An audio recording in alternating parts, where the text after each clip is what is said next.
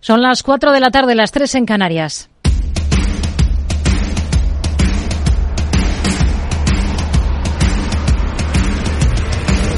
No decida lo que hará el mercado. No se salte las normas de su operativa. No se deje dominar por sus emociones. Mercado Abierto con Rocío Arbiza. Muy buenas tardes. Resultados de envidia y actas de la última reunión de la Reserva Federal. Para lo primero habrá que esperar al cierre de la sesión en Estados Unidos y para lo segundo hasta las 8 de la tarde hora española. Son las dos grandes claves del día en el mundo financiero y la expectativa es máxima. Por lo que toca a la Fed porque tras los últimos datos de precios que han decepcionado hay más dudas que nunca sobre cuándo dará el primer paso el organismo estadounidense para bajar los tipos de interés. Y el segundo porque envidia es la última de los siete magníficos que queda por publicar y porque ha subido un 30% en lo que llevamos de ejercicio, por lo que tiene que demostrar con los resultados que estas valoraciones se justifican por el potencial de la inteligencia artificial. De modo que compás de espera y entre tanto a esta hora los índices de Wall Street se mueven con tono negativo con descensos moderados. El que más baja es el Nasdaq 100 en torno al medio punto porcentual. Aquí en Europa, nueva jornada marcada por la indefinición y el tono mixto con Londres en el papel de peor desempeño y con el gigante bancario HSBC presionado más de un 8% tras presentar unas cuentas del último ejercicio que pese a ser récord se quedan por debajo de las previsiones. Ha perdido 3.000 millones de dólares solo por su participación en un banco chino. No sirve ese anuncio de un nuevo plan de recompra de acciones de la entidad ni tampoco la mejora de dividendo. No es, en todo caso, el HSBC el único nombre europeo protagonista de esta jornada. En el lado positivo, ojo a Carrefour en el mercado francés que lidera las alzas allí tras sus resultados. Y todo en un día con anuncio oficial en Alemania de una drástica rebaja de previsión de crecimiento para el país, de una estimación de repunte del PIB del 1,3% para este 2024 por parte del Ejecutivo. Se pasa ahora a prever apenas dos décimas de crecimiento, en lo que supone un reconocimiento de que la locomotora de la Unión no encuentra salida por ahora a una crisis con muchas aristas, con debilidad en las exportaciones, escasez de mano de obra o una transición climática llena de obstáculos. Robert Habeck, ministro alemán de Economía. La economía y las previsiones económicas de este año todavía están determinadas por la crisis geopolítica en la que nos encontramos. El crecimiento del BIP alemán depende de, en gran medida del comercio mundial. El comercio mundial se está desarrollando a un nivel históricamente bajo y esta es una de las principales razones por las que tenemos que hacer recortes tan significativos en comparación con las previsiones de otoño, donde todavía esperábamos un crecimiento del 1,3% para este año. España a día de hoy está alejada de este panorama sombrío en Alemania, pero aquí en Capital Radio Tony Roldán, director del informe económico de SADE, advierte la escasez de inversión es preocupante y puede perjudicar la productividad no, no, es evidente cuál es la cuál es la razón, pero hay un desequilibrio en eso que puede perjudicar a la productividad futura, ¿no? Porque aquí la clave de la inversión es eh, que tú aumentes el crecimiento potencial, sobre todo si está bien enfocada eh, de la economía y si no lo haces, pues eh, básicamente ahora tienes consumo tirando del crecimiento económico en la bolsa española a esta hora tenemos al IBEX con una subida del 0,83% en 10.121 puntos el selectivo, con Inditex en máximos por encima de los 40,5 euros por acción, en vísperas de la presentación de resultados de pesos pesados como Telefónica, Iberdrola o Repsol, que además actualiza plan estratégico. Y ojo en el continuo atalgo, después de que el ministro de Industria y Turismo, Jordi Ereu, haya asegurado que el gobierno aspira a que España mantenga el control estratégico de la compañía tras el interés mostrado por una firma húngara en lanzar una OPA sobre el 100%. Recuerda que es el gobierno el que tiene la potestad de poder decidir o no si es de interés estratégico. Más allá de ello, la actualidad del día pasa por las protestas del campo. Madrid ha concentrado una masiva movilización de agricultores con más de 500 tractores que han llegado a la capital en cinco columnas desde distintos puntos de nuestro país. En la sesión de control al Gobierno en el Congreso, el titular de Agricultura, Luis Planas, ha reiterado la firme implicación, dice, del Ejecutivo para responder a las preocupaciones de agricultores y ganaderos. También hay pequeños y medianos agricultores que sufren de la competencia y de las importaciones de terceros países. Para ellos hemos planteado cuatro medidas en el paquete planteado por el Gobierno, por mí mismo, la pasada semana con las organizaciones agrarias y evidentemente pensamos responder a las cuestiones planteadas por esta competencia siempre dentro de estrictamente dentro del marco comunitario. A las cuatro y media de la tarde hablaremos en el programa con el consejero delegado de la gestora Cuchaban Gestión, pionera en inversión sostenible. Aquí en España hablaremos de ese movimiento anti-SG que está cobrando fuerza, sobre todo en Estados Unidos. Una hora después, a partir de las cinco y media, tendremos espacio de educación financiera y allí hablaremos de los influencers y el peso que tienen en las decisiones de inversión de los más jóvenes.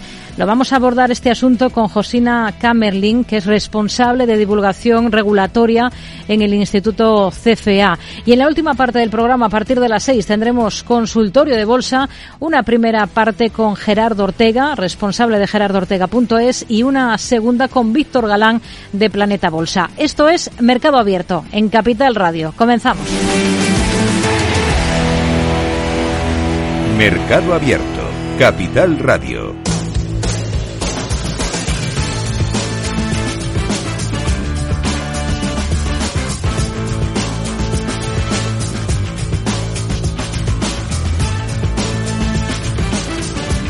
Miramos a Estados Unidos, tenemos caídas generalizadas a esta hora de la tarde en Wall Street, son descensos moderados. En el caso del Dow Jones, el, retro, el retroceso es de apenas el 0,22%, algo menos incluso, cede el S&P 500 un 0,14%, mientras tenemos alguna referencia macro. Las solicitudes de hipotecas en el país caen un 10,6% en la última semana. Lucía Martín, muy buenas tardes. Buenas tardes. Y tras un descenso del 2,3% en la semana anterior, por su parte el tipo de interés medio en las hipotecas a 30 años utilizado como referencia sube al 7,06% frente al 6,87% previo. También se ha publicado el índice Redbook de ventas en grandes cadenas de Estados Unidos. En este caso ha repuntado hasta el 13% interanual. El dato de la semana pasada había mostrado un nivel del 2,5%. Estados Unidos aumenta la presión sobre la principal planta de chips de China tras el Huawei Mate 60 Pro, según Reuters. El gobierno del presidente Biden aumenta la presión sobre el principal fabricante de chips del gigante asiático que ya enfrenta sanciones con una nueva restricción a las importaciones desde Estados Unidos de su fábrica más avanzada y lo hace tras el diseño de ese sofisticado chip para el teléfono de Huawei. A finales del pasado año el Departamento de Comercio ya enviaba docenas de cartas a los proveedores estadounidenses de Semiconductor Manufacturing International Corp y suspendía el permiso para vender a su planta más avanzada, según fuentes cercanas. El fabricante de chips Altera Lab solicita salir a bolsa en Estados Unidos. La compañía ha presentado hoy esta oferta pública inicial. Astera, con sede en California, va a cotizar en el Nasdaq Global Select Market. Morgan Stanley y JP Morgan Securities van a ser los suscriptores de esta oferta. Se espera que el mercado de salidas a bolsa en Estados Unidos se recupere este año después de una pausa de dos ejercicios que se ha visto impulsada por los aumentos de tipos de la Fed, la incertidumbre geopolítica y también esas expectativas del aterrizaje suave. Google publica modelos de inteligencia artificial abiertos, al igual que Meta. La filial de Alphabet ha anunciado que particulares y empresas pueden crear de forma gratuita software de inteligencia artificial basado en su nueva familia de modelos abiertos denominada Gemma. La empresa pone a disposición del público datos técnicos clave la medida puede atraer a los ingenieros de software a desarrollar la tecnología de Google y fomentar así el uso de su nueva y rentable división en la nube. Microsoft anuncia la creación de un centro de inteligencia artificial en Portugal. Todavía en fase de construcción, el centro está integrado en el hub que uno de los socios eh, de Microsoft en este proyecto, Unicorn Factory Lisboa, tiene en el país, en la capital lusa. Está previsto que sea inaugurado en noviembre de este año. Recordamos que Microsoft ya ha anunciado inversiones similares en España y en Alemania. Amazon va a suceder a Walgreens en el índice Dow Jones. Y el cambio va a entrar en vigor antes del inicio de operaciones del próximo lunes 26 de febrero. Amazon se une así a Apple y Microsoft como la tercera empresa de los siete magníficos, ese grupo de las grandes tecnológicas, en unirse al Dow Jones y Ford, junto con el sindicato United Auto Workers, evitan una huelga en la planta de camiones de Kentucky. Se ha evitado así el paro de 9.000 trabajadores y es que han pasado más de cinco meses después de que expirase el contrato anterior para que llegasen a un acuerdo y el 16 de febrero el sindicato ya entregaba a Ford un aviso de huelga. Las cuestiones contractuales estaban relacionadas con temas de salud, seguridad y empleos en oficios eh, calificados. Finalmente han llegado a un acuerdo Los aspectos más destacados se van a conocer la próxima semana. Son algunos de los valores que hoy tenemos en el punto de mira en Estados Unidos. Si echamos un vistazo a los movimientos más interesantes, destaca el repunte de Garmin de más del 10%. Exelon está entre los mejores también esta jornada con avances que superan el 3,5%. En el lado negativo, mal comportamiento, desplome para los títulos de Solar Age Technologies, más de un 15% de retroceso. En una jornada negativa también para otras compañías como Fortinet, que está recortando por encima del 6%. Vamos a mirar a Estados Unidos con Celso Otero, gestor de fondos de Renta 4 Gestora. Celso, muy buenas tardes.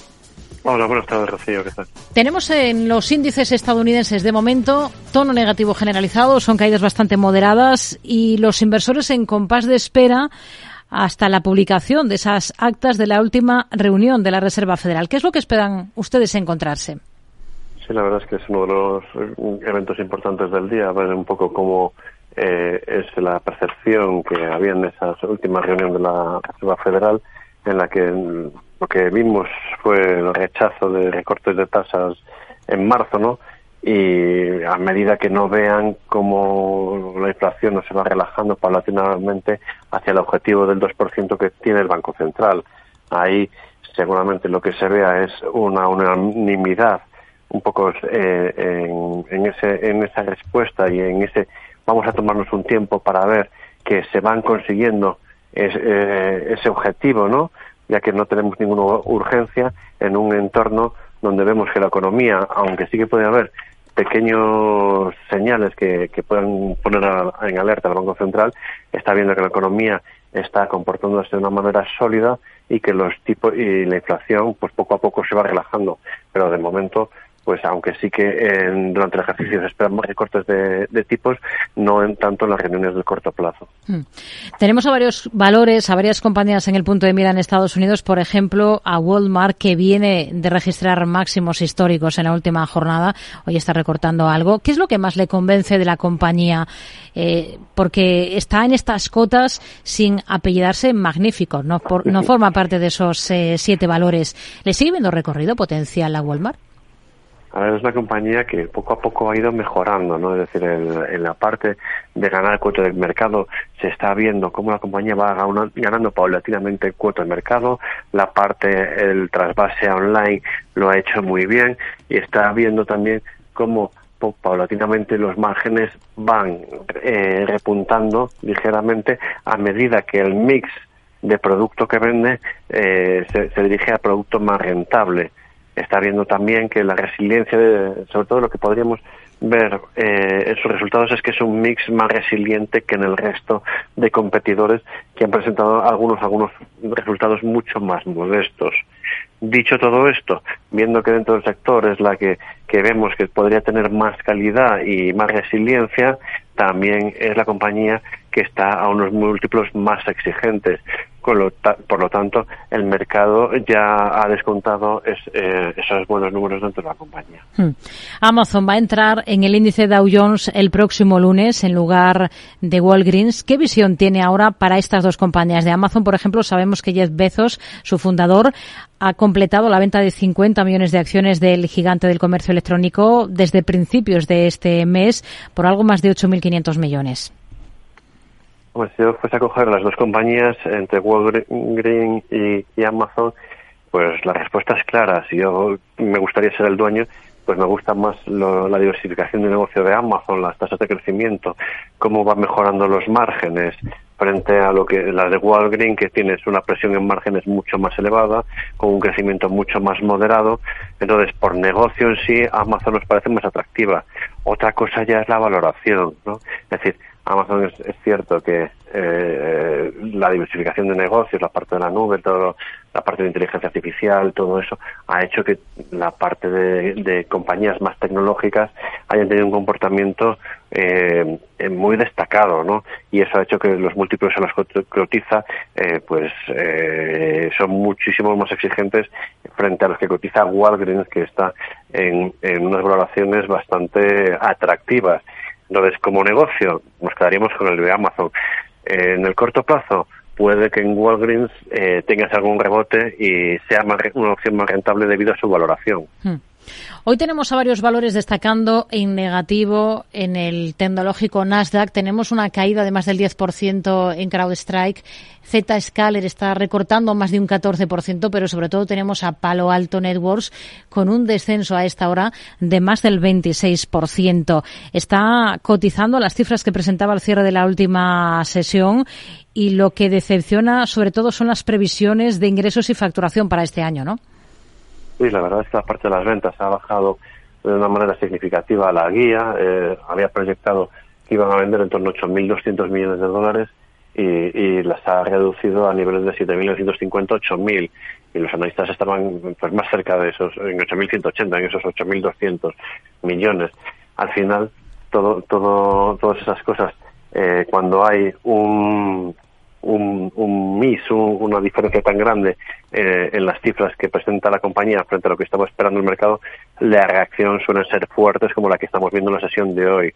Eh, dicho esto, el negocio que de la ciberseguridad eh, a nosotros es un negocio que nos gusta mucho. Es un negocio que crece unas tasas muy elevadas, en Palo Alto también, aunque hemos visto una moderación que pensamos que puede ser más temporal que una cosa estructural, lo vemos más coyuntural que estructural esa reducción del crecimiento de las ventas y en este sentido nosotros, por ejemplo, hoy estamos tomando posiciones en el valor con una visión más de largo plazo, sabiendo que en el corto plazo seguramente la compañía tenga un comportamiento bastante más discreto. Ford viene de una última jornada en la que anunciaba una reducción de los precios de su vehículo eléctrico Mustang Mach-E de hasta 8.100 dólares en un intento de recuperar las ventas después del fin de una desgrabación fiscal que las eh, estaba apoyando en los últimos meses. ¿O bajan precios a estos vehículos o es imposible competir eh, con las compañías chinas por parte de las, eh, las automovilísticas tradicionales?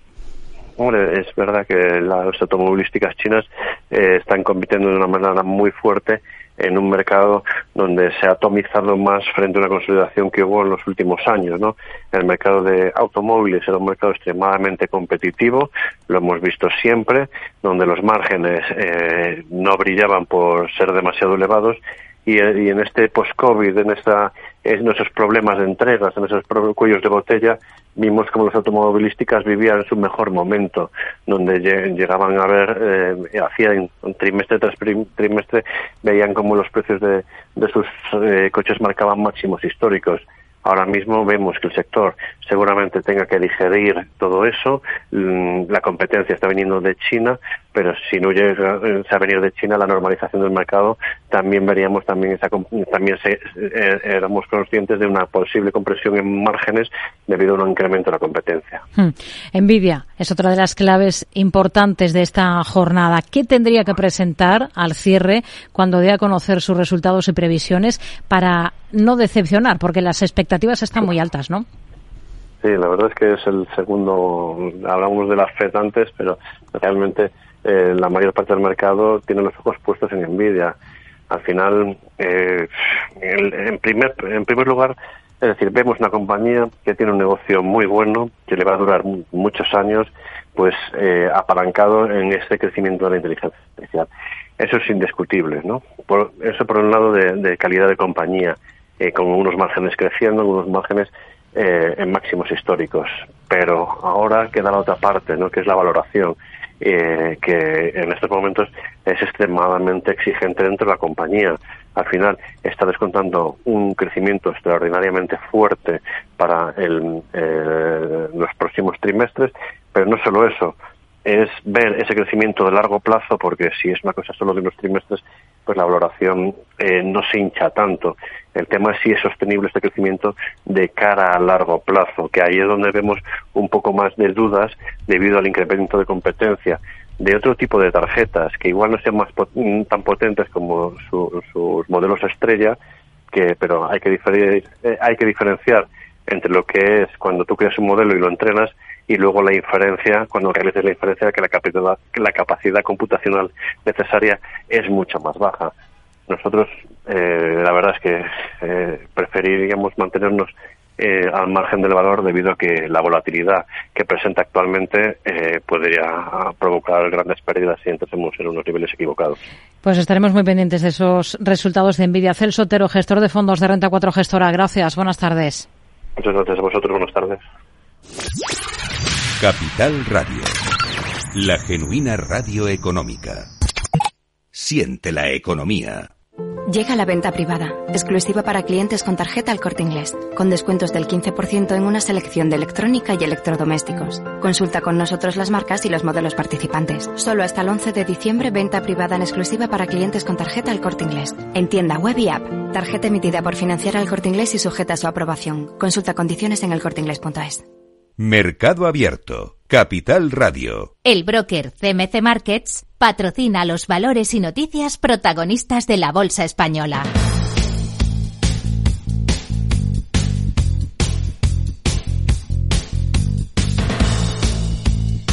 Una bolsa española que camina a esta hora de la tarde con tono positivo, con una subida del 0,84%. El selectivo está en cotas de 10.122 puntos, con Inditex en el punto de mira. Supera los 40 euros por acción y cotiza en máximos históricos. Alejandra Gómez, muy buenas tardes. Muy buenas tardes. Se trata de unos niveles de cotización récord que nunca se habían visto desde que en 2001 debutara Inditex en bolsa. Estos números llegan unas semanas antes de que Inditex presente sus resultados del cuarto trimestre el próximo 13 de marzo. Tenemos en el punto de mira también a Bankinter propone a Gloria Ortiz como consejera ejecutiva y un dividendo complementario de 0,1 euros por acción. Sí, la junta, en la Junta de Accionistas de este miércoles. El nombramiento de Gloria Ortiz como consejera ejecutiva es el paso previo a su designación como consejera delegada del grupo. En el encuentro se va a dar el visto bueno también a las cuentas de 2023, a ese dividendo complementario de 0,10 euros por acción y al nombramiento de Teresa Paz Ares como consejera independiente. Son las propuestas que va a llevar Bankinter a esa junta la justicia europea desestima los recursos de Telefónica y Santander contra la ilegalidad de ayudas al sector naval. Sí, porque el Tribunal General de la Unión Europea ha dictado sentencia este miércoles y lo ha hecho desestimando los recursos de Telefónica y Santander que se posicionaban en contra de la, de la decisión de la Comisión Europea que declaraba ilegales las ayudas fiscales concedidas por España al sector naval, ya que señalaba que eran incompatibles con las normas europeas. La filial de Grifols en Egipto recolecta por primera vez suficiente plasma para cubrir las necesidades del país. Dice Grifols que se trata de un hito clave en el país para alcanzar la autonomía estratégica en tratamientos plasmáticos. Además, destaca la compañía que espera que el plasma obtenido aumente el doble en 2024 gracias al creciente número de donantes. Acciona gana un nuevo contrato para la ampliación del metro de Toronto de hasta 1.370 millones de euros. Un acuerdo que ha firmado con la Administración canadiense de Ontario y que incluye el desarrollo de un nuevo tramo de ampliación actualmente en marcha del metro de Toronto. La unión de Acciona con la canadiense Amico se ha impuesto así a otras dos ofertas presentadas en la puja. Sin embargo, la última firma de estas fases todavía está en el aire y será la que determine si el consorcio finalmente ejecuta el contrato. Tenemos en el punto de mira Endesa, su director de Relaciones Institucionales advierte de la barrera que representa la incertidumbre regulatoria para el desarrollo de los mercados a plazo de la electricidad. Sí, porque en su participación en el encuentro del sector estratégico del IES, José Casas ha subrayado que es el que en el momento en el que hay intervenciones en los agentes o que los agentes prevén que pueda haber cualquier intervención regulatoria, la gente espera, a la par que ha apuntado que otra barrera importante para el desarrollo de estos mercados es el binomio entre generación y demanda, donde la generación se ha desarrollado tremendamente, pero dice que no hay demanda que tenga apetito para cerrar esos contratos de compraventa de energía a largo plazo. El plazo de aceptación de la OPA de Elena Reboredo sobre el 15% de Prosegur termina el 12 de marzo. Se trata de un plazo que da comienzo este jueves 22 de febrero y que se extenderá, como decimos, hasta ese 12 de marzo. Estos días se debe proceder a aceptar la OPA presentada por Google, la sociedad controlada por Reboredo, la presidenta de Prosegur, por casi 150 millones de euros y que supera los 81 millones de acciones de la compañía, representativas del 15% del capital social. Así lo ha informado la CNMV tras dar luz verde a la operación al entender ajustados sus términos a las normas vigentes y al considerar suficiente el contenido del folleto explicativo tras las últimas modificaciones registradas con el pasado 12 de febrero. La, y Técnicas Reunidas va a proceder mañana a realizar el primer pago para amortizar su préstamo de 340 millones. Y lo hará con un primer pago de, 3, de 33 millones de euros que el Estado le concedía ya en 2022 a la compañía para afrontar la crisis ocasionada por la pandemia de coronavirus. La empresa ha confirmado que cumplirá íntegramente con el calendario de pagos establecido en los contratos de financiación y que pagará la liquidación de intereses correspondientes al tramo ordinario por un importe de 3,3 millones de euros y a los intereses del tramo participativo de 10,7 millones.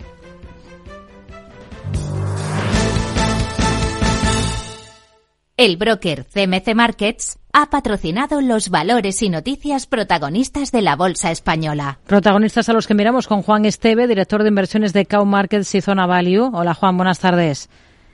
Muy buenas tardes, Rocío. Bueno, tenemos a la bolsa española con buen comportamiento, con el IBEX por encima de esa referencia de los 10.100 puntos, a la espera, como estamos, de esa publicación de las actas de la última reunión de la FED. Y no solo de eso, también de los resultados de Nvidia, ¿no? que es otro de los focos de atención.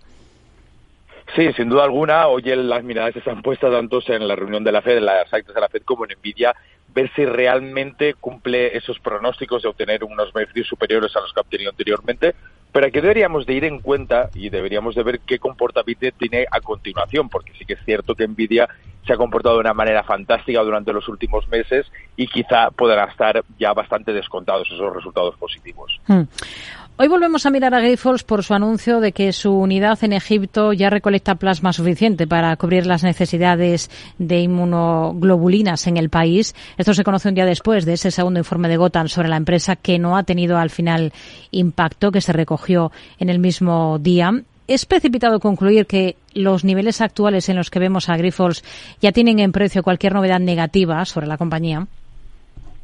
Yo creo que es un poco precipitado, porque ya como hemos visto en diferentes ocasiones, que la forma de actuar de Gotham City Research es continuar, o sea, tener ataques con un espacio de tiempo predeterminado. Entonces, este segundo ataque lo estábamos esperando, sabíamos que es un modus operandi, pero aún creemos que va a haber otro nuevo ataque. Al final, estamos en una lucha en la cual intentan desprestigiar y Grifols intenta sacar noticias que, contrarresten esas situaciones negativas. Yo creo que todavía es precipitado y deberemos esperar un poquito a ver de qué manera se desenlaza todo este asunto. El sector energético está de capa caída. Deben afrontar las presiones derivadas de los costes de financiación, de la caída de los precios energéticos y ese goteo de rebajas de valoración emitidas por distintas firmas de análisis en las últimas jornadas. ¿Estarían al margen de compañías como Endesa o Iberdrola por estas razones?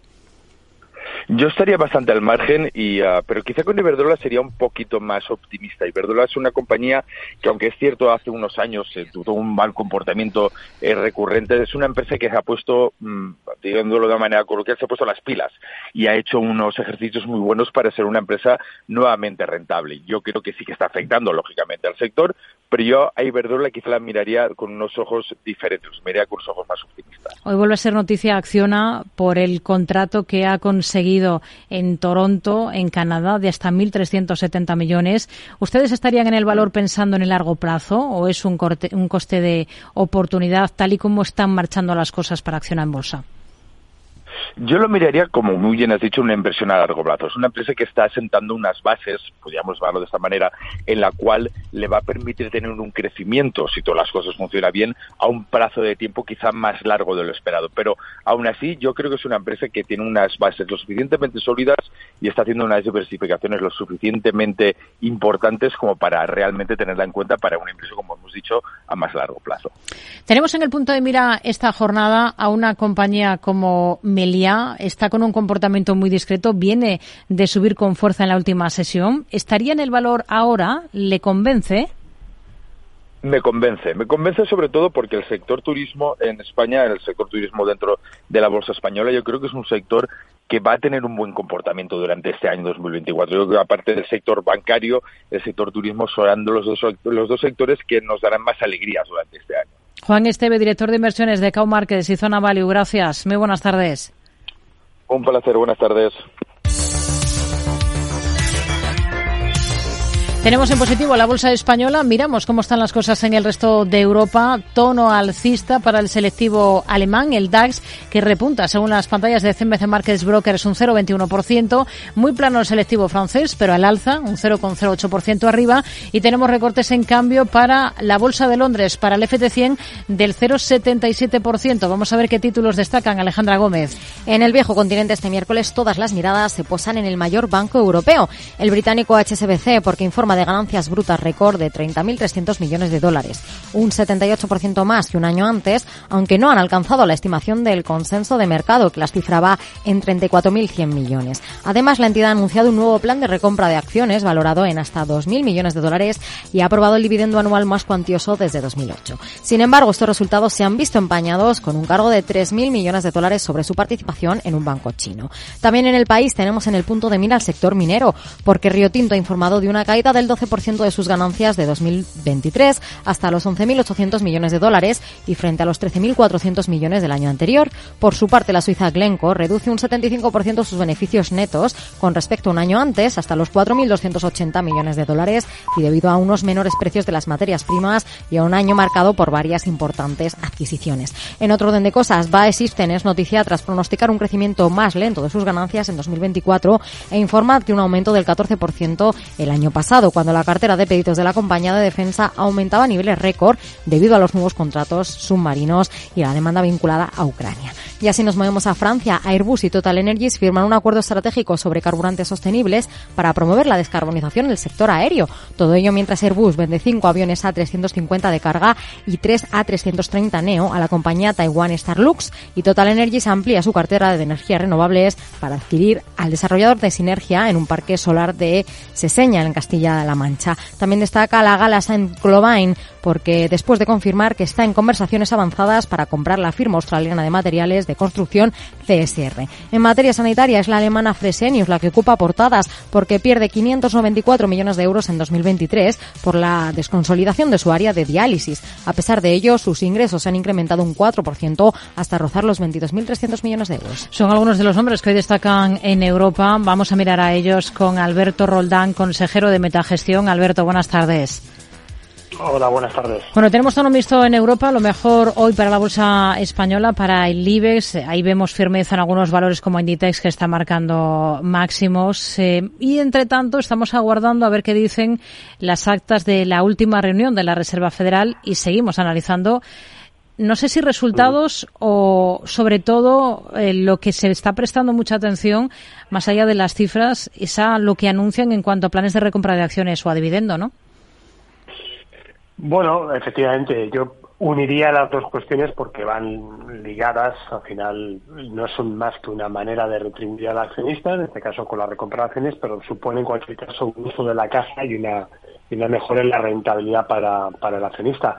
Yo creo que este es un aspecto que ha pesado mucho en algunos sectores, en particular el bancario, y no tanto en otros, porque la recompra de acciones se ha extendido tanto que quizás es el único catalizador que vemos ahora mismo en las valoraciones de muchas compañías o sectores, ¿no? Y eso hay que trabajarlo con mucho cuidado porque no todas las recompras de acciones son generadoras de valor. Al contrario, pueden ser incluso eh, eh, contraproducentes. Bueno, yo creo que eh, las empresas intentan ahora mantener un equilibrio entre esa retribución al accionista y la sensación que hay de cierto vértigo según avanza el ciclo y con ese retraso de, ya veremos, ocurre, de bajada de tipos de interés, donde el inversor empieza a encontrar poco acomodo o pocas oportunidades, como las vio el año pasado, donde prácticamente todo subía. Hmm.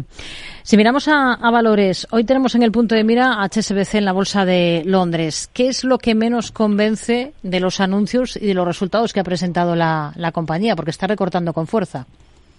Sí, un varapalo importante, no porque los, las cifras hayan sido malas, porque beneficio récord, fuerte, fuerte incremento en el dividendo, recompra de acciones, un poco comentando lo que eh, hablaba anteriormente, pero es verdad que había una serie de impairments, de, provisiones por eh, filiales y por participadas que nos recuerdan su exposición tanto a la banca regional americana como a China. Y eso yo creo que en un contexto donde realmente no, por tanto Estados Unidos, pero sí por la parte de China eh, hay muchas dudas y dudas más que razonables.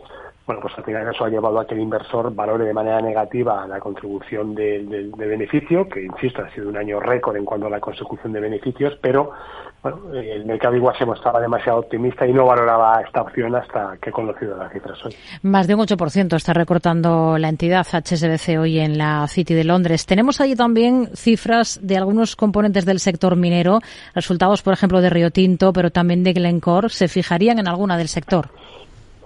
Yo tengo que decir que a mí personalmente me gusta el perfil de estas compañías, pero no es su momento. Eh, y no es un momento para cíclicas. Eh, al final, eh, en este tipo de empresas, pues lo que está pesando mucho es la evolución de las materias primas, aunque realmente las compañías siguen mostrando gran capacidad de generación de casa. En el caso particular de Glencore, impactada el año pasado por los precios de algunas materias primas, es verdad que está es decir, usar un término no muy técnico, arrinconando caja para esas adquisiciones que tiene previstas y eso yo creo que está despistando un poquito a los inversores.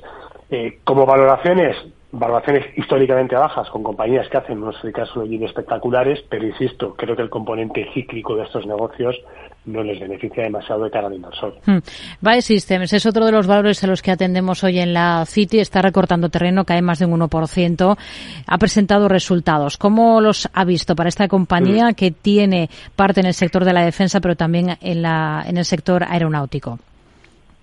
Sí, a, mí es una empresa que, mm, digamos, por ese eh, concepto multidisciplinar que tiene, me gusta mucho, porque está presente en otros eh, negocios, ciberseguridad, tecnología, es decir, tiene todos esos componentes que ahora mismo un inversor inquieto que busca tech y growth le, lo puede encontrar, ¿no? Y minora algo la parte del componente aeronáutico, donde quizá la situación en términos de la parte más industrial de, pedidos pues no está tan bollante. Eh, a mí me gustaría mirar la compañía si no fuera porque en dos años ha doblado el precio, más que doblado el precio, ¿no? Y aún así no está demasiado cara, porque está cotizando por debajo de dos veces ventas, que para una empresa de este perfil quizá no sea demasiado caro, pero insisto, ese movimiento tan vertical que ha tenido desde prácticamente el año 2022 me hace dudar de si este precio sería óptimo de entrada o habría que esperar a que las valoraciones nos dieran un punto de entrada un poco más interesante. Hmm. Si miramos al mercado francés, hoy destaca en positivo Carrefour, está subiendo más de un 4,5% después de los resultados que ha presentado en las últimas horas, una mejora del beneficio en el último año del 23%. Apuesta también por la recompra de acciones y por aumentar el dividendo. ¿Qué visión tiene para la compañía? Pues eh, la verdad es que eh, con esa tónica que mantenemos en, esta conversación de, mejoras de dividendos y recompra de acciones, pues qué decir, al final se, ha sumado una empresa que históricamente no ha sido demasiado generosa en este sentido, ¿no? Yo creo que en Carrefour no es un tema de valoración lo que al mercado le preocupa, quizá es la evolución de los márgenes y de la deuda. Eh, los márgenes en este negocio son extremadamente finos y con la inflación como se encuentra todavía, con digamos ya no es el escenario tan negativo de 2023 que sí que pesó en las cuentas de, de la francesa, para este año que era un poco más clarificador, pues todavía tenemos ese margen potencial de ver si va, a consumir algo del margen operativo de, la empresa. Yo creo que esto afecta un poco la capacidad de generación de caja del negocio. Insisto, la valoración no me parece que sea eh, demasiado eh, exigente como para plantear una opción, pero eh, vamos a, vivir con este entorno durante mucho tiempo. Al final también la presencia íntegra del negocio en Europa pues también le afecta de alguna forma. Otro valor francés, Saint-Gobain, que está recortando algo de terreno esta jornada, se publica la existencia de negociaciones eh, por las que podría terminar haciéndose con su competidor australiano CSR. ¿Qué supondría esto para Saint-Gobain? De entrada una importante y gran diversificación, la eliminación de un competidor o potencial rival en el mercado australiano, que es un mercado un poco desconocido para los europeos, pero que es una economía que, que, que está funcionando y lo está haciendo bien. Eh, además es interesante porque compra una empresa con, con caja positiva, eh, barata en términos de valoración, incluso permite algo de, eh, de reducción en términos de beneficio por acción para, para Sengoben. Bueno, a priori el mercado lo ha valorado razonablemente bien. Yo creo que es una apuesta arriesgada en un momento de mercado donde, insisto, ese componente cíclico de, de, la parte de construcción, pues quizá para algunos le, le, reste, le reste brillo y en este universo en el que solamente parece brillar eh, el, tema de la tecnología y el crecimiento, bueno, pues tenemos todavía movimiento en algunos sectores de industria un poco más tradicional y más de la vieja escuela. Nos quedamos con el análisis de todas estas compañías que hoy destacan en las plazas europeas. Alberto Roldán, consejero de Metagestión. Gracias. Muy buenas tardes. Adiós. Hasta la próxima. Capital Radio, 10 años contigo.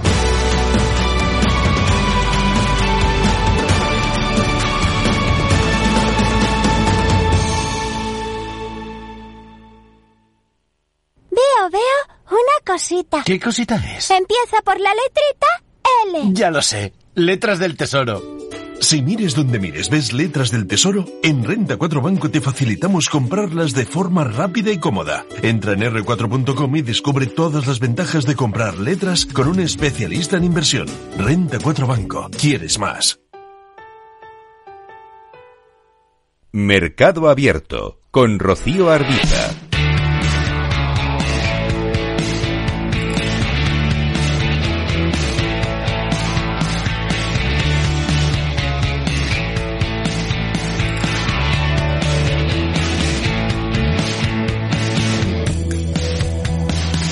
Gestión sostenible y con arreglo a criterios medioambientales, sociales y de gobierno corporativo. Pese al auge del movimiento anti-SG en Estados Unidos, en Europa se mantiene firme, ajeno a todo este ruido. El viejo continente avanza en legislación y en compromiso inversor en materia responsable y España es un ejemplo de ello. Esta tarde abordamos en Mercado Abierto la inversión responsable de la mano de una gestora pionera en situar todos sus productos gestionados de forma activa en los nuevos parámetros de sostenibilidad marcados por la legislación europea. Hablamos de Cuchaban Gestión con su consejero delegado, Joseba Urueta. ¿Qué tal? Muy buenas tardes. Muy buenas tardes. Este movimiento anti-SG eh, que parece que, bueno, que está cobrando peso y fuerza en Estados Unidos y que defiende que tener en cuenta factores como el medio ambiente a la hora de invertir es perjudicial desde el punto de vista financiero, ¿es una cuestión anecdótica o algo que puede arraigar? ¿Qué es lo que piensan ustedes? Pues creo que es un tema político. Eh, conceptualmente me cuesta creer, ¿no? Que o entender que, la sostenibilidad se, se, ponga en duda como un objetivo para todos, ¿no? Ayer precisamente veía en la tele una noticia eh, no sé en qué, informativo era, sobre la ciudad de Milán, ¿no? La tercera ciudad con más contaminación del mundo. O sea, esto está ahí. Eh, no, creo que podamos eh, construir un, un, mundo que no tenga en cuenta la sostenibilidad eh, a la hora de, de, tomar nuestras decisiones, también en el mundo de la inversión, evidentemente, que son muy importantes. Es un tema político y la polarización política pues no, no, no ayuda, ¿no? Hmm. Yo creo que el antídoto pues es pues un enfoque global, profesional y transparente hacia el cliente. Eh, lo que yo creo que nos, nos hará. Eh, valedores de la confianza de los clientes también por, hacer esto. Hmm. Un tema político, polarización que también estamos viendo en Europa, en España, sin ir más lejos. ¿Este movimiento podría acabar arraigando aquí en Europa? Porque hay sectores, se me ocurre ahora mismo, que no tienen nada que ver con las inversiones. Estamos viendo protestas de los agricultores ya en las carreteras eh, que están cuestionando ese ritmo de implementación de los objetivos verdes europeos yo creo que se mezclan muchas cosas, ¿no? Pero la sostenibilidad hay que, hay que es un tema de compromiso y de convicción y, evidentemente nada tiene coste cero, ¿no? Pero hay que elegir las, las, prioridades, ¿no? Y esto no puede estar fuera de las prioridades de las personas. Yo, yo creo que en Europa eh, a nivel convicción eh, estamos algo ¿no? más avanzados que Estados Unidos, en algo en lo que podemos decirlo, pero como, como bien dices, no somos ajenos ¿eh? la polarización política está y, y el auge de los populismos pues puede hacer que, en algún momento se pongan en, duda las cosas, sin duda. Ustedes son unos convencidos de la inversión socialmente responsable y la trayectoria de la gestora así lo avala, ¿no? ¿Cuál ha sido desde el inicio esa relación, ese binomio sostenibilidad-Cuchaban-gestión? Cuéntenos un poquito. Bueno, nos gusta decir que somos pioneros, eh, igual porque como somos un poco de Bilbao, pues eh, nos gusta decir estas cosas, sobre todo cuando nos escuchan pues desde Madrid y, desde el resto de España, ¿no? Eh, nosotros llevamos 17 años que, constituimos un fondo que se llama Fondo Solidario que ya tenía el espíritu del tema de la sostenibilidad dentro de, de su política de inversión. Es verdad que en aquel momento las cosas eran menos concretas. Y desde el año 2016 eh, que en el mundo del ahorro destinado a la jubilación, en formato entidad de previsión social voluntaria, que, como sabéis pues es la figura ¿no? jurídica que para las inversiones destinadas a la jubilación en, en la comunidad autónoma, ya incorporamos ¿no? Eh, una política de inversión socialmente responsable de manera de manera explícita en, los DPIs, ¿no? en los documentos que, que designan la política de los vehículos. Hmm. En todo caso, hay una fecha clave para ustedes como gestora en materia de sostenibilidad, que es lo que estamos eh, comentando, y tiene que ver con su adherencia a esa red que tutela el cumplimiento de los principios de inversión responsable de, la ONU, ¿no? Esto diría que ha marcado un, poco un antes y un después. Sin duda. El PRI ¿no? es una iniciativa que surge, pues eso, al amparo de la ONU para impulsar la inversión sostenible, ¿no? Y, bueno, marca una serie de principios eh, que tienen que ver pues, pues cómo incorporar, ¿no? integrar la, la, sostenibilidad dentro de los procesos de inversión, la transparencia, la cooperación dentro de la comunidad inversora, que también es muy importante en este aspecto. Y, dentro de ese compromiso, pues hay una de las cosas que hacemos es auditarnos anualmente, nos, nos auditan anualmente, hay una evaluación anual de, de, nuestras políticas, de todo nuestro proceso de integración de las políticas de sostenibilidad. Ya llevamos cuatro y estamos pues muy contentos pues, de que la última que hemos tenido recientemente pues hemos recibido pues diríamos el máximo reconocimiento no a nivel calificación y, no solo a nivel de España, ¿no? O sea, hemos, tenemos una nota en estrategia y gobernanza de la inversión responsable del nueve y medio en una escala de, de, de 0 a 10, ¿no? Por poner un, la importancia de esto es la mediana de las valoraciones de las 3.000 gestoras en el mundo que están adheridas a, a los PRI, a los UNPRI, que ya se supone que tienen un compromiso, es un 5,8, ¿no? Entonces, 9,5 cuando la mediana es un 5,8 yo creo que es como para, para estar orgullosos, ¿no? ¿Cuántos fondos de la gestora son artículo 8 y artículo 9 de esa nueva directiva de sostenibilidad europea? ¿Y qué porcentaje del patrimonio total de la gestora engloban? Tenemos 24 fondos artículo 8 y dos fondos artículo 9, que son aproximadamente, porque la evolución cambia todos los días, el 69% del, del patrimonio eh, gestionado. La tercera gestora española con más patrimonio ASG, de alguna manera. Es verdad que, bueno, aquí hay discusiones, pero bueno, podríamos decir que son más de 15.000 millones y la primera gestora española con más porcentaje en fondos artículo 9, de las que compiten en, España. ¿no? La, regulación aquí en Europa en materia sostenible es exigente, sobre todo a la hora de marcar un fondo como artículo 9. Ustedes tienen dos, nos dice. Eh, hablamos de, de, la, de esta normativa conocida como SFDR y ustedes tienen esos dos fondos, artículo 9. ¿Cuáles son eh, esos fondos en concreto y cuáles son sus particularidades? Bueno, esta normativa lo que hace es, sobre todo, regular cómo se divulga ¿no? lo relativo a la sostenibilidad, cómo informamos ¿no? de cara al exterior sobre esta, sobre esta política sostenible. Nosotros tenemos dos fondos, como ha dicho, uno de renta fija, objetivo sostenible, y un renta variable, objetivo sostenible, ¿no? Y en más concreto lo que, lo que buscan es tener un impacto medioambiental y social que tienes que concretar y medir, ¿no? Entonces, esto hace que sea más exigente, porque medir este tipo de cosas siempre es, siempre es un, tema que, requiere mucho esfuerzo. Nosotros hemos basado en base a los 17 objetivos de desarrollo sostenible, eh, hemos elegido un, hemos priorizado estos objetivos, nos hemos centrado en los medioambientales y lo que hacemos es medir de manera concreta, ¿no? Eh, variables concretas eh, y, explicitarlas, ¿no? De manera que, bueno, buscas eso, ¿no? Eh, un impacto concreto, no, no, no ya solo promover de manera genérica, sino que tienes un impacto concreto. Hmm. ¿Cuál es exactamente ese modelo de inversión socialmente responsable de, de la gestora de Cuchaban Gestión? ¿En qué se apoya? Bueno, pues esto ha ido evolucionando muchísimo en los últimos años, muy rápido, pero es verdad que casi todo el mundo empezó por la exclusión, ¿no? Para determinar eh, tu universo de inversión, pues excluyen cosas que, que, no vas a invertir jamás, pues, armas controvertidas, de trabajo de menores, cosas de estas. Eh, luego, el segundo paso es la integración ¿no? para la construcción de las carteras de inversión, es decir, meter esos factores ambientales, sociales y de buen gobierno dentro del el análisis que hacemos. ¿no? Tenemos factores económicos, ¿no? los beneficios futuros y tal, y metemos también este tipo de, de variables. Y luego está la implicación, ¿no? Que es bueno tener un diálogo continuo con las empresas, les mandamos peticiones de información de cómo están eh, desarrollando su, su negocio y la intención es orientar su, sus procesos hacia la sostenibilidad, ¿no? nuestro objetivo es promover un cambio, de alguna manera, ¿no?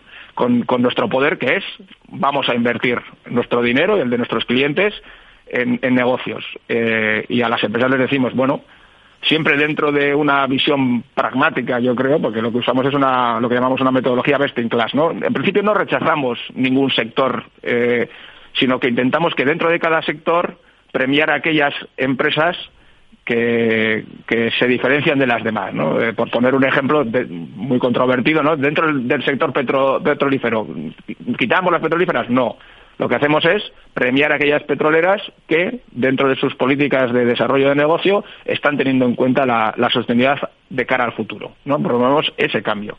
Evidentemente hay cosas que no toleramos, ¿no? Como he dicho antes, que es el tema de las exclusiones, ¿no? Pues bueno, oye, si alguien está eh, provocando un daño muy severo a, nivel medioambiental, no directamente no no no vamos a invertir o, temas de como he dicho antes pues la, ligadas al trato de las personas la salud de las personas o el, armamento controvertido ese tipo de cosas que directamente no invertimos. Pero en general lo que tratamos es de generar ese cambio no con nuestra política de implicación también no votamos en las juntas de gobierno eh, mandamos cuestionarios prácticamente anualmente a todas las empresas en las que invertimos, en las que les hacemos eh, preguntas sobre cómo desarrollan sus, políticas de sostenibilidad. Bueno, esto es, esta es nuestra, nuestra convicción, hmm. intentar promover el cambio. Entendemos que esta clara apuesta que tienen ustedes por la inversión responsable tiene debajo eh, mucho trabajo, como nos dice, mucha implicación, pero también gasto e inversión, por ejemplo, en equipo humano, ¿no? Para hacer todo esto. Implicación total, porque además es que ha afectado a todos los departamentos de la sectora. Alguien podría pensar que esto afecta sobre todo a los que deciden las inversiones, no, pero es que ha implicado a las áreas de cumplimiento, a las áreas de riesgos muy implicadas, a las inversiones, por supuesto, pero incluso a la, a la gente de administración le, le, está implicando, ¿no? Y, y, sí, hemos contratado gente específicamente por esta motivación, dos personas y media, diría, eh, y, y, tenemos un impacto, bueno, que consideramos razonable, pero que hay que cuantitativamente está cogiendo importancia que en la línea de gastos, ¿no? Porque hay mucho de, proveedores de datos aquí, ¿no? Que hay que comprar, porque toda esta información hay que hay que hay que ponerla en un dato y hay que ser capaz de analizarlo, ¿no? Y eso, eh, pues bueno, requiere de, un gasto porque hay que pagar a esos proveedores de datos. Hmm. Todo esto que nos ha contado em, hasta el momento nos da una idea clara de por qué están nominados ustedes en los premios de Capital Radio en la categoría de mejor gestora de fondos ASG. ¿Qué supone para ustedes? Bueno, pues ya estar nominado ya es un, reconocimiento al esfuerzo. Y si, y si con suerte ganamos, pues, pues agradeceremos muchísimo, sienta bien, nos reafirma nuestras convicciones y bueno, pues para el equipo es pues, pues, es motivador sin duda no la, gente le retroalimenta este tipo de cosas no no vamos a negarlo. Mm. próximos pasos metas que se ponen ustedes en esta materia de inversión responsable en la gestora. Qué objetivos tienen bueno, en general, este es un área que está todavía en construcción y en, incluso la regulación está en construcción. ¿eh? Esto no, lo digo yo, lo ha reconocido incluso el presidente de la CNMV. Están yendo a pasos acelerados, pero nos tenemos que adaptar a esa regulación que está en construcción. Así que tenemos que seguir con el proceso de, inversión, de metodología, pero por decir algo más concreto, que yo sé que, pues bueno, a los periodistas os, gustan las, cosas concretas, este mismo año tenemos, bueno, nuestra pretensión es convertir ese fondo solidario que había en mi conversación, que decía que es el primer producto, en, un, otro producto artículo 9, ¿vale? Eh, y además incorporarle pues una parte en esa solidaridad que tiene, que es que dona parte de la de la, de la comisión que cobramos a, proyectos concretos, le vamos a dejar a los clientes ¿no? elegir entre una serie de destinos eh, que van a estar vinculados a los ODS otra vez, pues que ellos, bueno, de alguna manera elijan a qué objetivo concreto quieren que su, su parte vaya, ¿no? Donada. Esto nos va a convertir, si, si conseguimos que estamos ahora con la fase regulatoria, convertirlo en un artículo 9, eh, en ser el primer producto solidario, artículo 9, y, que además, bueno, pues por ejemplo tenemos la calificación de cinco globos en sostenida por parte de Morningstar, ¿no? Por ejemplo. Hmm. Pues con esta meta nos quedamos. Joseba Orueta, consejero delegado de Cuchabán Gestión. Gracias por atender la llamada de Mercado Abierto en Capital Radio. Muy buenas tardes. Muchas gracias a vosotros. Buenas tardes. Tardes de Radio y Economía. Mercado Abierto. Hablamos ahora de industria, del peso de la industria en la economía valenciana. Capital Radio Valencia, Paco Lloret. La economía valenciana fue analizada en un encuentro celebrado en el polígono industrial que el Grupo Sanz, una empresa dedicada a diversos sectores relacionados con la agricultura y la alimentación, tiene en Benissanó, población distante 20 kilómetros de Valencia.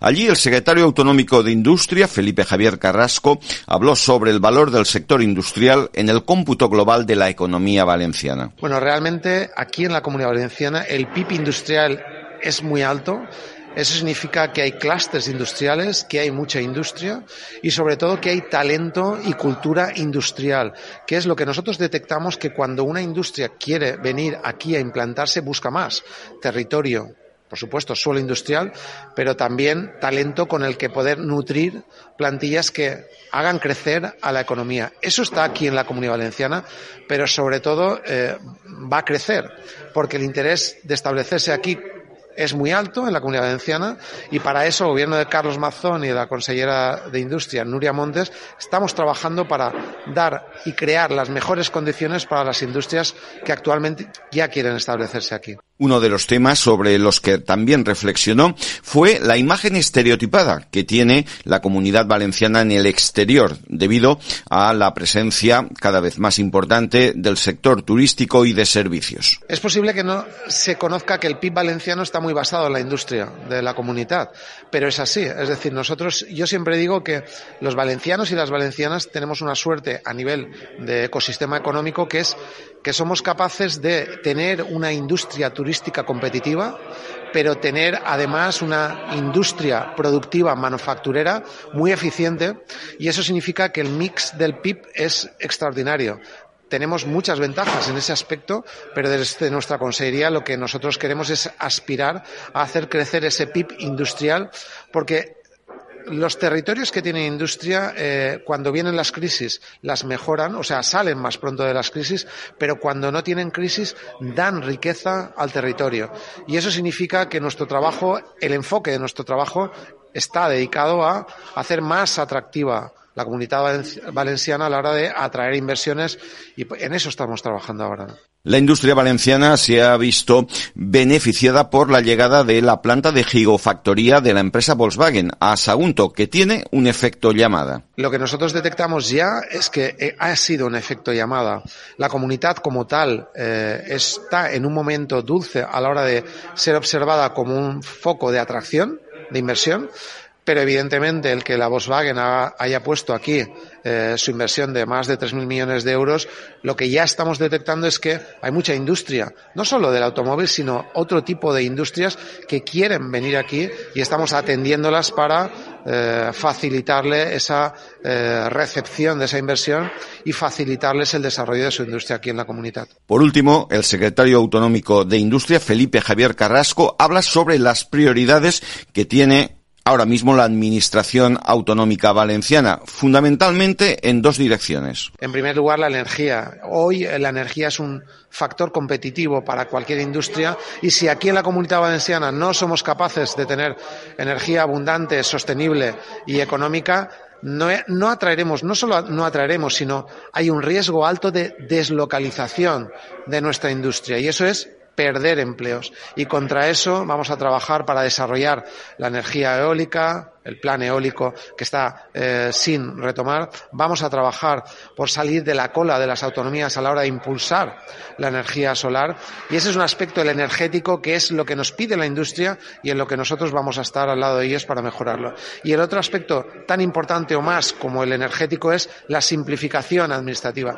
No puede ser que trámites que la industria aquí en la comunidad valenciana les tarda un año y medio en eh, que la administración se los eh, otorgue, que hayan autonomías que con tres o cuatro meses otorguen esa serie de certificaciones. Mercado Abierto con Rocío Arbiza. Inversión inmobiliaria acompaña al mercado inmobiliario en este nuevo ciclo. Todos los jueves de 10.30 a 13 horas, el inversor encontrará las claves para realizar su mejor inversión. La mañana de los jueves en Capital Radio tomamos el pulso al sector inmobiliario. Noticias, análisis de mercado y debates donde los protagonistas del sector podrán contar en primera persona los retos a los que se enfrenta el ladrillo. Inversión inmobiliaria pone la voz al sector inmobiliario. Aquí, en Capital Radio. Mario, que eso de que no te da tiempo a pillar el tren. No te preocupes, que lo he mirado y hay un tren cada hora. Así que nada, salsero, duchita fría, cafetito para la resaca y ya te estás viniendo que está tu ahijado y toda su clase esperándote. Niños, saluda al Tito. ¡Tito! En Renfe tenemos la mayor frecuencia de trenes de este país. Nadie te da más. No todos los trenes son como Renfe. Renfe, tu tren. Me he quedado tirada con el coche. No puedo apoyar el pie. El incendio empezó en el salón. En estos momentos, ¿qué seguro elegirías? Elige Mafre, el mejor servicio 24/7 en acción, con más de 3.000 oficinas, 2.000 gestores telefónicos y 13.000 mediadores a tu disposición. Mafre, la aseguradora de más confianza en España. Inversor, compra acciones de bolsa. IBEX, DAX, Dow Jones y muchos más. Invierte en acciones y ETF sin comisiones hasta 100.000 euros al mes con XTB. Abre tu cuenta 100% online en solo 5 minutos. Un broker, muchas posibilidades. XTB.com. A partir de 100.000 euros al mes, comisión del 0,2%, mínimo 10 euros. Invertir implica riesgos.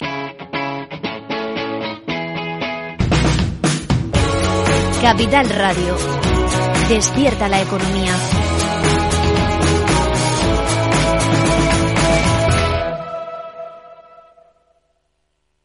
Capital Radio.